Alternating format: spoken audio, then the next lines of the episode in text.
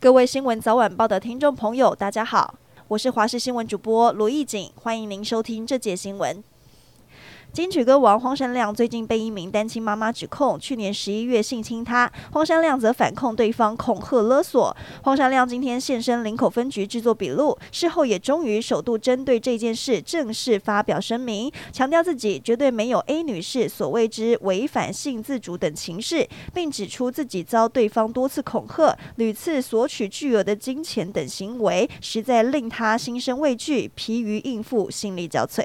今天是三八女神节，台中茂盛医院公布去年女性生育率统计，超过百分之五以上的三十岁以下女性生育力很差，难以受孕，卵子库存量 AMH 小于一。茂盛医院院长李茂盛透露，门诊上就遇到二十五岁女性卵子量很稀少，犹如四十岁女性呈现卵巢早衰情况，恐怕提早停经。提醒已婚的妇女，AMH 在二以下者可以申请扩大试管补助方案，抢时间。快点生育！立委呼吁房贷补贴方案原始的核贷金额门槛统一放宽为新台币一千两百万元。内政部次长花敬群今天表示，拉高原始核贷金额到一千两百万，房子的总价将达到一千七百万或一千八百万元，会更拉大双北跟其他县市的落差，恐怕产生地区歧视。